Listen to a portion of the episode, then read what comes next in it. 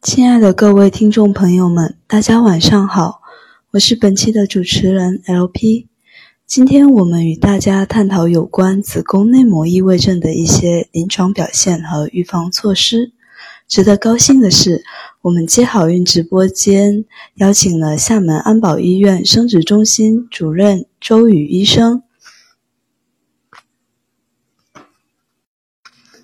周医生，硕士研究生，厦门安保医院生殖中心副主任医师，十余年的临床经验基础。擅长不孕不育和生殖内分泌疾病的诊治，以及试管婴儿和人工受精等辅助生殖技术。尤其啊，周医生倡导女性助孕前的一个饮食、运动和心理调节，来提高这个助孕的成功率。下面呢，我们欢迎周医生来为大家讲解本期的主题：痛经、不孕，小心你的子宫内膜异位症。大家好，我是周医生，又到了每个星期的我的讲座时间了。今天呢，我跟大家分享的内容呢是，嗯，准备生小宝宝的女生，如果有子宫内膜异位症，究竟应该怎么办？今天呢，我们主要分几个方面来让大家了解一下子宫内膜异位症。呃，首先呢，我们讲一下流行病学特点，接下来分享它的定义和病因。还有就是临床表现以及它的诊断标准，然后是治疗和预防，以及我们特别要注意的癌变。好，那么接下来就开始我们今天的主要的内容。子宫内膜异位症啊，想必一些女生对这个名词不会陌生，尤其是有过不孕不育经历的女生，因为这个病呢，它是一个常见病、多发病，它在育龄期女性的发病率呢，只有百分之二到十。那么，在不孕不育的女性中呢，发病率达到了百分之二十五到五十，那所以呢，是一个十分常见的病。据统计啊，现在育龄期女性不孕不育的发生率有百分之十，现在也有报道说比百分之十还高，甚至达到了百分之十五。那么，子宫内膜异位症在女性的不孕不育中发生率竟然有的高达了百分之五十。而且约有三分之一的不明原因的不育的病人进行腹腔镜手术探查检查时候发现有子宫内膜异位症。那么子宫内膜异位症的定义，我们先来了解一下，它是指有生长功能的子宫内膜腺体和间质出现在子宫腔以外的部位引起的疾病，就被称为子宫内膜异位症。那我们通俗一点来讲，就是说本来这个子宫内膜。腺体和间质就应该是在子宫腔里面，在它应该有的位置上。如果长到其他部位就不对了，就是一种病了。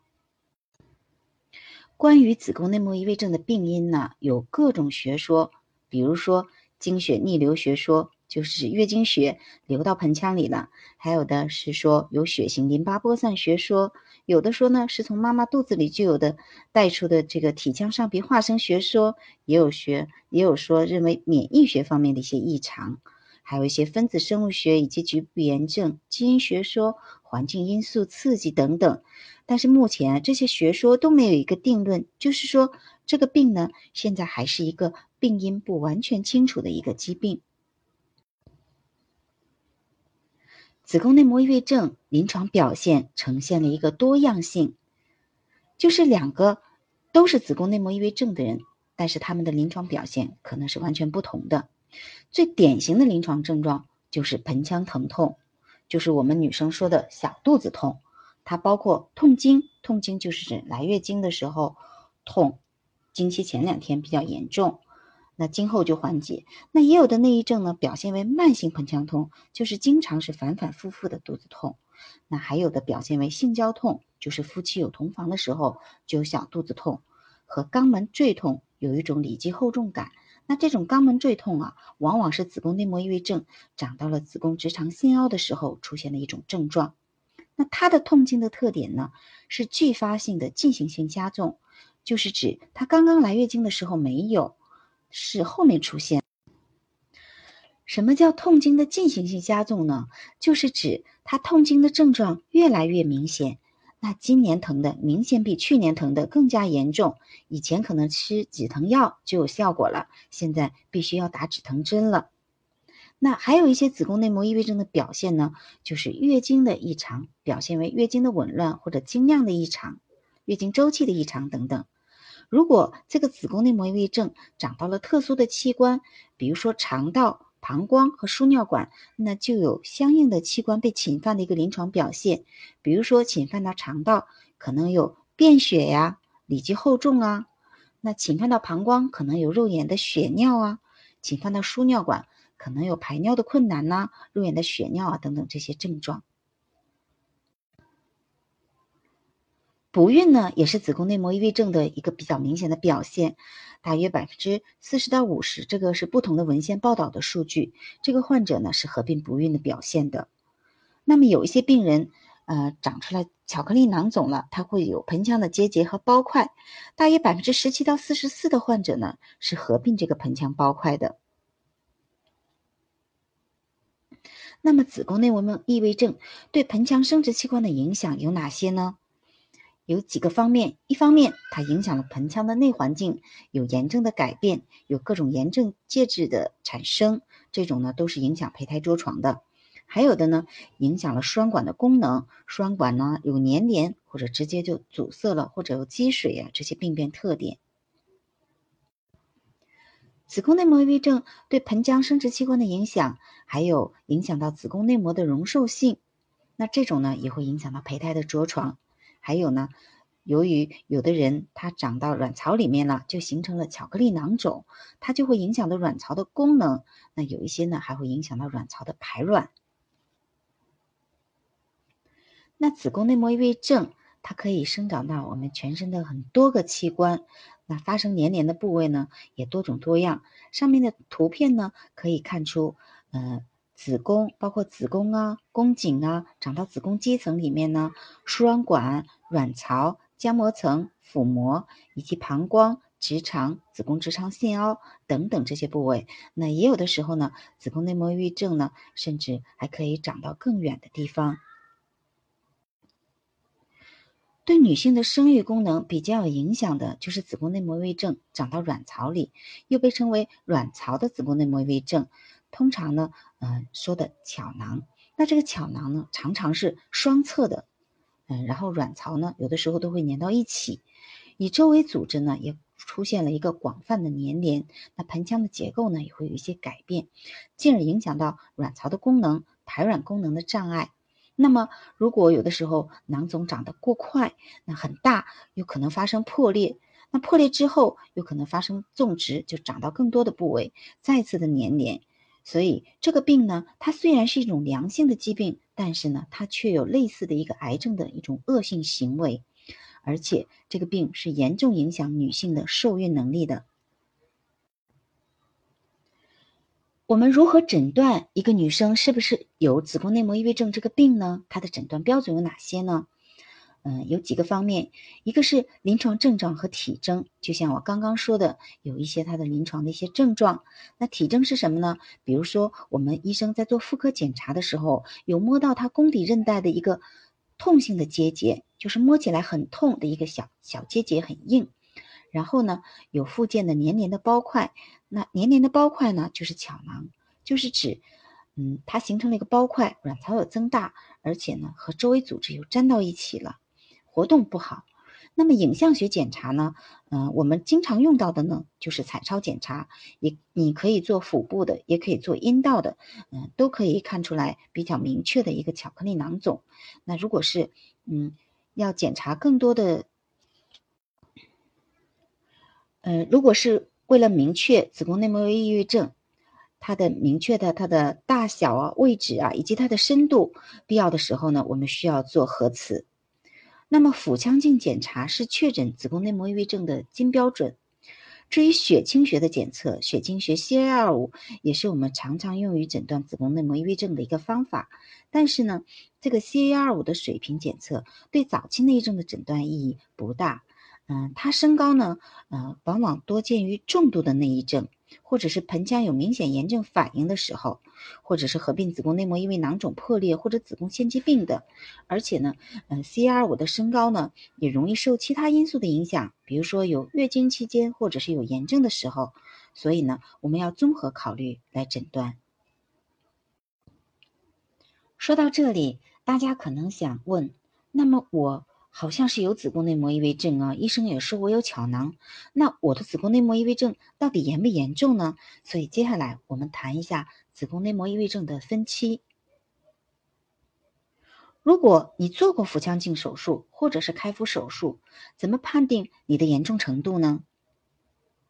我们内膜异位症分期的方法有很多，那么最常见的呢就是两种分期方法，一个就是美国生育学会在一九八五年修订的一个内异症的分期，那英文缩写就简称为 AFS 方法。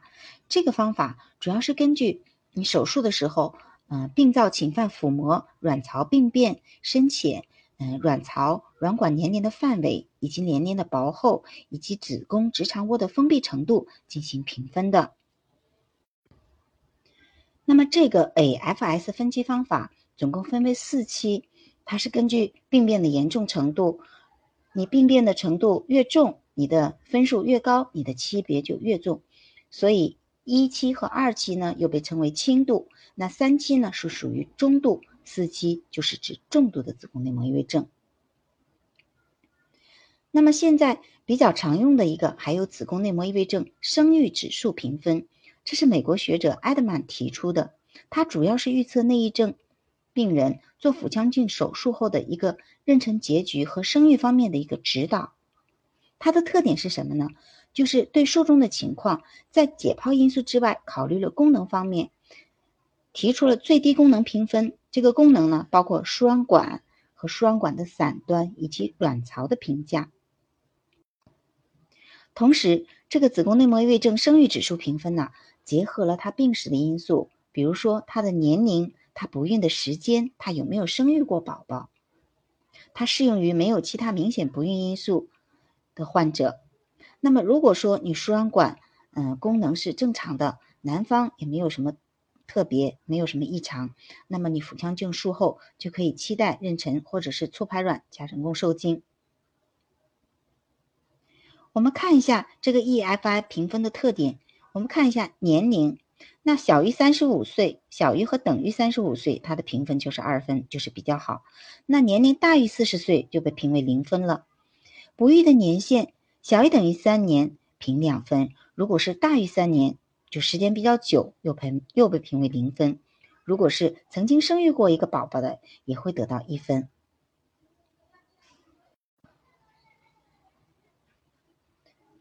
那这个内异症生育指数评分呢，越高，它的妊娠概率就越高。所谓的预测妊娠概率呢，前提是男方精液正常，女方卵巢储备功能良好，双管通畅，而且呢没有合并子宫腺肌病。那我们看一下它的评分的建议，评分八到十分可以期待治疗，评分五到七分。应当向患者说明利弊，建议辅助生殖技术助孕。术后十二个月内妊娠率最高，之后逐渐下降。那么，如果你的你曾经做过手术，就可以问你的手术医生或者是生殖科的医生，把你的手术记录拿给医生看，医生呢就会给你一个评分，就可以指导你的助孕的方向了。那么，可能有的姐妹。虽然说已经被诊断有了巧囊，或者说有子宫内膜异位症，但是没有做手术，如何判定区别呀？大家来了解一下。一方面，你痛经的严重程度与区别没有必然的联系，不是说你疼的越厉害，你的内膜异位症就越重，不是这样子的。那么超音波呢，或者是核磁呢，可以帮助判定一部分情况，比如说 B 超看你的巧囊大小已经超过了四个厘米。那你这个就是属于中到重度的子宫内膜异位症了。那核磁看一下你直肠腺凹浸润的深度等等，就可以了解你是否属于严重的一个状况。那 C A 二五呢，可以提供参考。另外，嗯，比较有经验的妇产科医生做的妇科检查，也可以判定你是属于轻中度的，还属于重度的情况。嗯，大家好，刚刚讲了以上这些内容，下面呢回答两位朋友的问题。一位朋友提问说，呃，子宫内膜异位后，呃，子宫内膜厚就能得子宫内膜异位症吗？呃，这个两个没有相关性。嗯，子宫内膜厚。嗯，一方面呢，可能是因为你子宫内膜不均匀的增厚，也有的人呢，可能只是一个雌激素水平高的一个表现，所以呢，单纯是个内膜厚，并不能说明你真的是有病，要看有没有其他的问题。下面回答第二个问题，请问得了内异症的人还能做试管吗？嗯，子宫内膜异位症也是试管的指征啊。如果你是中度到重度的，同时还有其他输卵管的问题的，那也是做试管的指征，当然可以做试管啦。嗯，还有一位朋友提问：子宫内膜异位症和子宫腺肌症有什么区别？那子宫内膜异位症呢，是指子宫内膜嗯生长在呃盆。除了子宫腔以外的其他部位，那么比如说你长到输卵管或者卵巢，呃，或者是膀胱、直肠，那这些呢都属于子宫内膜异位症。那么当子宫内膜长到子宫肌层里了，发生周期性的出血呀，那就属于子宫腺肌症。那这个呢，嗯，其实是子宫内膜异位症的一种特别的类型。那子宫腺肌症呢，会有痛经啊、月经量多呀、嗯、不孕呢。等等表现，那么妇科检查呢？子宫呃质地比较硬，然后呢体积呢也大于正常，这种呢被称为子宫腺肌症。那回答了两几位朋友的提问之后呢，我们来继续我们的讲课。嗯，接下来分享内容呢就是子宫内膜异位症的治疗。那治疗呢从几个方面来谈，一个是期待，还有一个就是卵巢功能抑制，还有就是手术。接下来呢，就是控制性促排卵和嗯宫腔内人工受精以及试管婴儿。期待疗法适用于哪些女生呢？就是说她没有生育的要求，而且呢她临床症状不明显，就是说她虽然有个小小的巧囊，或者是嗯医生做腹腔镜手术发现她有子宫内膜异位症，但是她没有任何不舒服，那这种呢我们就可以期待。那期待呢，就是指呃不服用任何药物，包括中药。那这种呢，我们就是要定期复查。为什么要定期复查呀？因为后面后续我们也会讲，它呢会有极少数极少数的一个癌变，所以我们一定要定期复查。那这个病呢，因为它是一个激素依赖性的病，所以绝经后呢就会逐渐缓解了。但是如果是准备生育宝宝的女生，你要知道，有了子宫内膜异位症，你的妊娠率就明显的降低了，只有百分之二到十。那正常的女生呢，每个月的妊娠率是百分之十五到二十的，所以呢，它不适用于想生育宝宝的女生。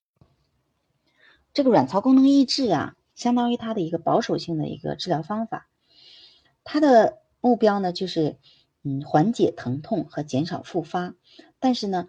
对生育是没有什么益处的。那么有哪些药物呢？嗯，一种是 GRHA，就是我们所说的伊那通啊、达菲林呐、达必佳这类药物，它们主要会降低我们体内的雌激素的水平。嗯，那这样呢会让我们的内膜的异位病灶萎缩。那拮抗剂呢也是这个原理。嗯，雌孕激素结合，主要是我们干扰了我们卵巢的每个月的排卵。那实际上每个月排卵的之之前也是雌激素水平很高，嗯，所以呢，我们不让你排卵了，那么你雌激素水平没那么高了，内膜异位病灶呢也就会嗯稍微进展的慢一些。那也有单纯用孕激素拮抗一个雌激素的作用，嗯，那单纳唑嗯现在呢不用了，孕三烯酮嗯现在用的相对也比较少，那它们的原理呢都是类似的。还有一种呢，嗯就是曼月乐的。呃，避孕环，那这种环呢，它是一种特殊的环，它里面呢是有一个缓慢释放的孕激素，它呢实际上不是一个卵巢功能的抑制，它只是一个抑制子宫内膜，它能够缓解嗯痛经的一个症状，而且呢，像有一些子宫腺肌症的女生呢，可以减少月经量，嗯，但是它是不会抑制卵巢的功能的。嗯，手术治疗就是我们到底子宫内膜异位症要不要开刀？那这件事情呢是存在争议的。腹腔镜手术对早期的内膜异位症可能有帮助，但是对比较严重的子宫内膜异位症是否有益处，尚缺乏一个临床数据。腹腔镜的任务有哪些呢？嗯，比如说剔除巧克力囊肿，发现和处理病灶，就是那种微小的病灶，我们可以用电电烧，还有分离一些粘连，这样可以改善输卵管的功能。还有呢，我们就是在做腹腔镜手术的时候呢，可以做美蓝的通液，可以了解输卵管的功能，输卵管到底是不是通畅的，以指导我们手术以后的一个备孕的一个方案。巧囊，我们到底要不要手术呢？我们做这个手术一定要小心卵巢的功能。呃，因为不同的医师，他可能手术的技巧及考虑的重点都不一样。如果你考虑我一定要把手术做彻底，那这个好处是可以减少巧囊的复发，但是呢，它同时的害处就是可能相对正常的卵巢组织损伤的机会会比较高。那么如果你只是注意卵巢功能的保护呢，那可能手术就不够彻底，术后复发的机会可能就会比较高。所以呢，这也是一个很矛盾的一个选择。所以医师呢一定会权衡利弊，做一个比较。啊，恰当的一个水平。那么，如果是复发的患者，就是你曾经做过一次子宫内膜异位症的手术，那你巧囊又长出来了，又复发了，那你第二次做手术的效果会降低，而且卵巢功能的损伤会更严重。因此，对于再次手术的决定呢，要更加慎重。如果是双侧的巧囊，就是两侧卵巢都长了，那么双侧的卵巢功能都降低，会影响到。取卵的数量，进而成功率会下降，是否要手术呢？也是要非常慎重的一个考量。那如果是卵巢功能已经降低的呢？那你手术就更不应该了。那这样，因为有的病人可能手术后出现一个卵巢功能急剧的下降，甚至到绝经都是有可能的。那这也是一个很经典的图，就是试管婴儿前到底要不要手术？你不手术有哪些缺点呢？就是说，你留着这个巧囊，它可能有一天感染了，而且它长长长，有可能破了。还有一个极少数的可能变成恶性的，那你做试管，可能你的卵子长在巧囊的后面，那么你取卵可能就有困难。另外，可能会污染到卵子，而且呢，你巧囊会一直长，你可能越来越严重。那你手术有哪些缺点呢？手术。你多多少少都要破坏正常的卵巢组织，那么手术呢，它有一定的费用，也有一些并发症，而且呢，没有一个特别明显的一个呃随机对照实验来证明你做手术确实能提高试管婴儿的成功率。所以呢，医师在做手术之前一定要权衡好利弊，再决定是否手术。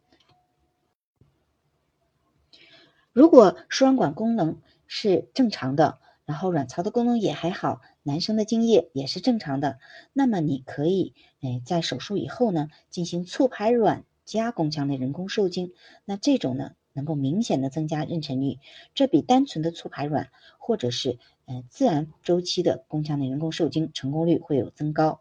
那人工受精呢，用我们用促排卵的药物，可以用克罗米芬或者是来曲唑，或者小剂量的 FSH 或者是 HMG。我们也可以打 hCG 来帮助卵泡排出，嗯，排了卵之后呢，用小剂量的黄体支持的药物，这些方法呢都有助于提高妊娠率。如果经过了人工受精也失败了，或者是呢，嗯，你属于中度到重度的内膜异位症，输卵管也。不通畅也堵了，嗯，同时呢，兼有男科的因素，这个时候呢，我们就要积积极的进行试管婴儿助孕。那做试管婴儿助孕可能有哪些益处可以增加它的成功率呢？一个一方面，我们打降调节的针，就是超长方案，可以把病灶的活性抑制到最低的程度。那么这个呢，就可以良好的改善了我们的盆腔的内环境，而且呢，我们。呃，取卵呢可以绕过异常的解剖环境，因为我们取卵针呢是直接穿刺到卵泡内的，让这个卵泡呢不要接触到呃巧克力囊肿的这些囊囊液，那么对卵子的质量呢也是会好一些的。呃，整个呢我们做试管的过程呢都可以避免了这些不良因素的影。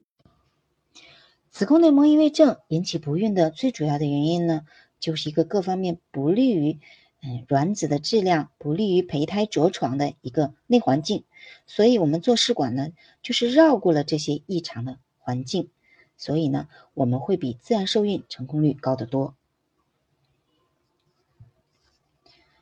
但是不管是嗯，你比如说有巧克力囊肿，那你不手术，那你巧克力囊肿可能会慢慢的在长，也是会破坏卵巢的组织。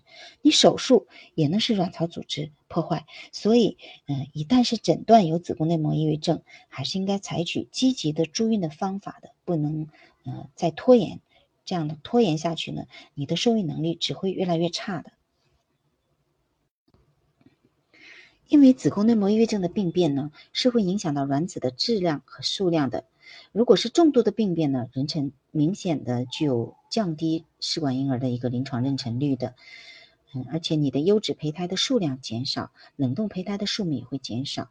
嗯，每个取卵周期的妊娠率也是降低的。那这些呢，都是有文献的统计的。呃，建议如果有中重度的子宫内膜异位症的注意方式有哪些呢？嗯，初次治疗可以是腹腔镜，但是腹腔术中一定注意减少手术对卵巢的破坏。嗯，术中呢分离粘连，烧灼病灶，冲洗腹腔。那如果是复发的巧囊，小于五个厘米的呢，可以穿刺，不重复做手术。术后呢用 GnRHA 一到两个月，然后呢再做试管，这样呢成功率会高一些。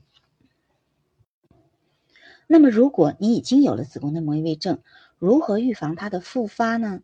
嗯，一方面你腹腔镜手术要彻底，这个彻底呢也是存在矛盾的。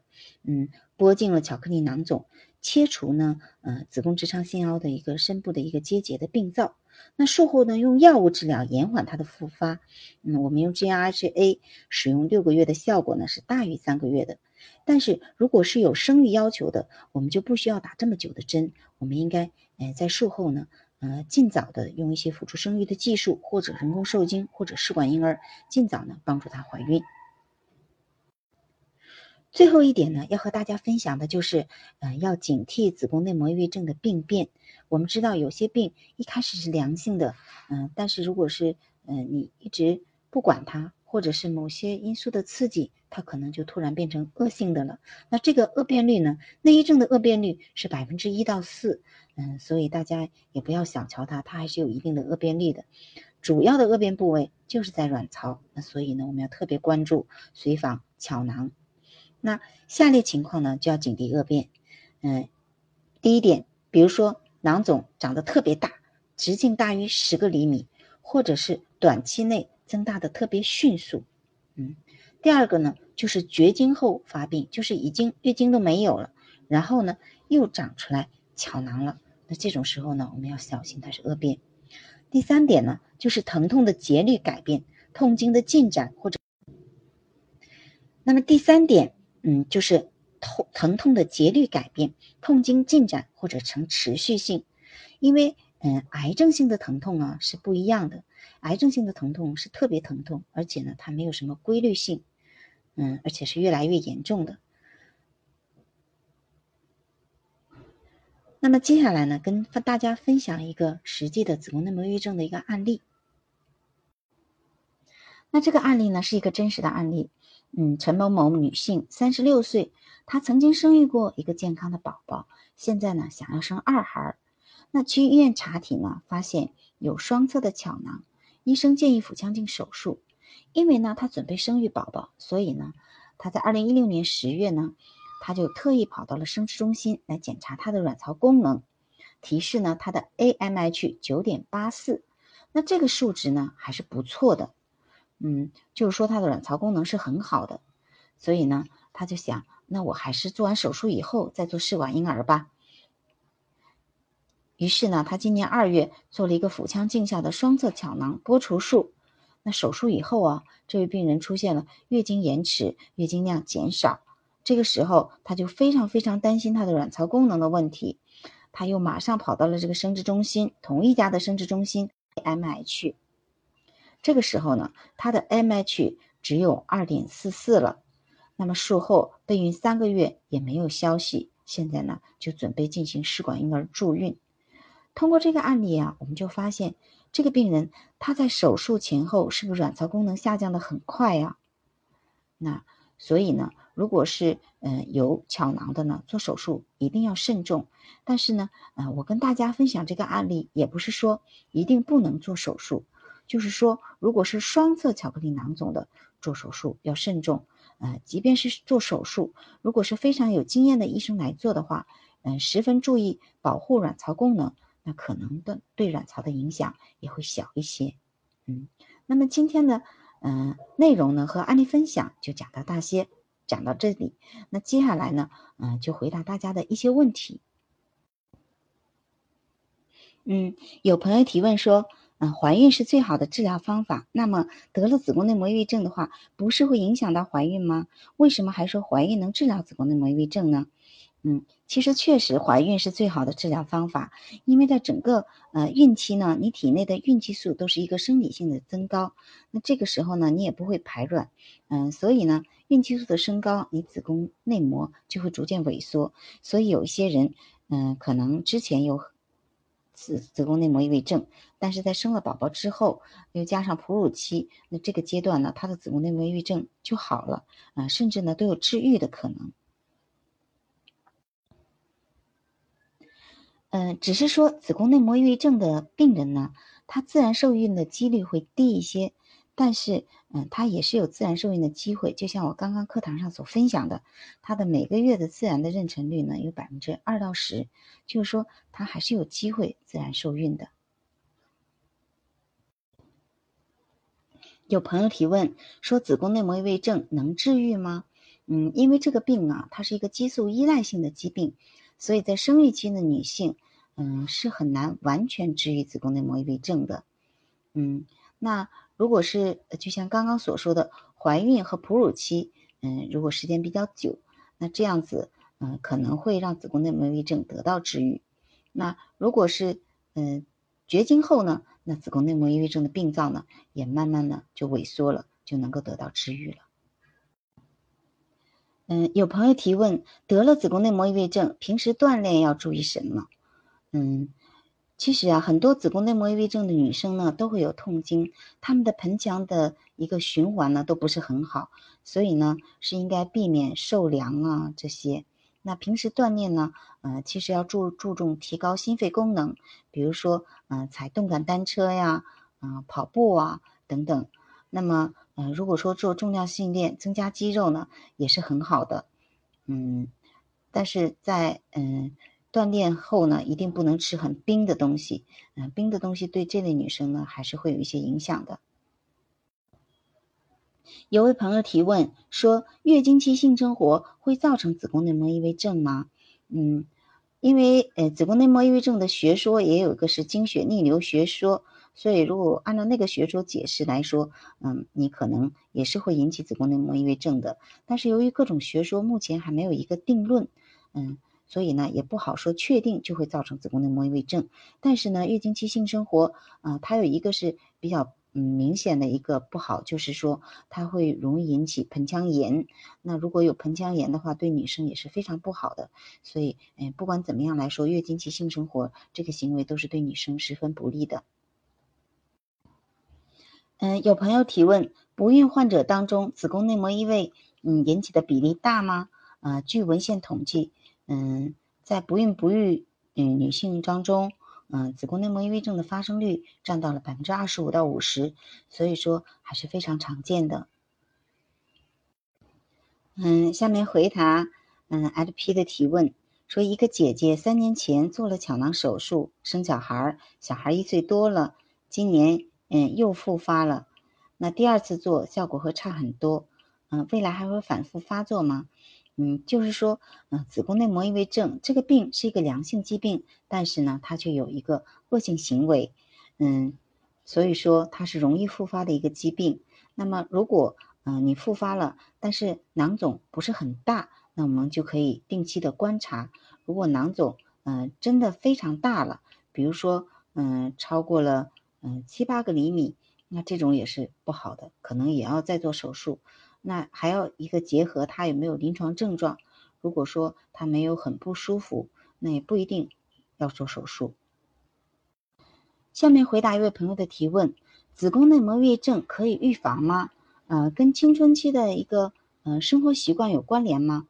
嗯，其实有关这个问题啊，我查阅过一些文献，发现呢没有一个确切的一个报道说到底你的生活方式能不能够预防你的子宫内膜异位症。嗯，但是呢，嗯。我认为子宫内膜异位症它是一个和血液循环有相关性的一个疾病，就是说你的局部微循环不够好，所以这个时候你才更容易有子宫内膜异位症。所以改善血液循环的方法当然是靠饮食和运动的调整了。嗯，所以就像我之前所讲的，嗯，饮食的那节课和运动的一节课，大家还是可以参考的。如果生活方式健康了，嗯，也会减少这个疾病的发生。另外，我在临床工作中也见到，啊，有的病人之前，嗯，痛经非常严重，嗯，但是他倒没有确诊为是子宫内膜异位症，那考虑到底是不是子宫内膜异位症？但是，嗯，当他来安保医院进行饮食运动调整之后呢，嗯，他的痛经的症状就得到了明显的缓解。下面回答一位朋友的提问，说最近准备怀孕，三个月没有怀上。嗯，感觉例假前很难受，这是什么原因？嗯，我觉得，嗯，根据你的情况，还是来医院具体检查一下。嗯，因为一方面你三个月没怀，嗯，可能是有些病理性的原因，也可能是自然的一个现象。嗯，因为三个月没怀孕也不算是不孕。嗯，但是你例假前有点不舒服，所以你最好来医院检查一下，做一个妇科检查，还有个阴道超音波。就可以了解你疾病是不是有什么疾病的这个方面的情况。有位朋友提问，请问角巧囊三点七公分，试管移植前可以通过巧囊穿刺处理？嗯，是可以的。我们可以通过穿巧囊穿刺来改善你盆腔的内环境，但是这个巧囊穿刺啊，一般都是嗯在刺激卵泡，呃，就是说打促排针之前。半个月之前处理的，嗯，那么如果是打过降条针的，那你可能你巧囊就会变得相对硬一些，所以穿刺往出抽这个囊肿的液体呀，不是那么容易，有些就变得特别稠厚了，很难抽出来，所以，嗯，应该在用药之前就进行穿刺。听了这么多，相信大家对这个子宫内膜异位症也有了一些了解。在这里，我们也非常感谢周医生的分享。如果大家在这个课上还有任何问题没有得到解答，可以识别我们下方的二维码，加入周医生的备孕交流群。在里面呢，周医生将会对群友们提出的相关备孕问题给出一个建议。另外，如果有需要上周医生门诊就诊的，可以在每周一和周五下午。每周二和周四上午，到厦门安保医院生殖中心预约挂号。今天我们的课程到这边就结束了，那也欢迎大家定期关注我们接好运课堂的一些课程。下周四呢，还是在这个直播间与我们的周医生不见不散。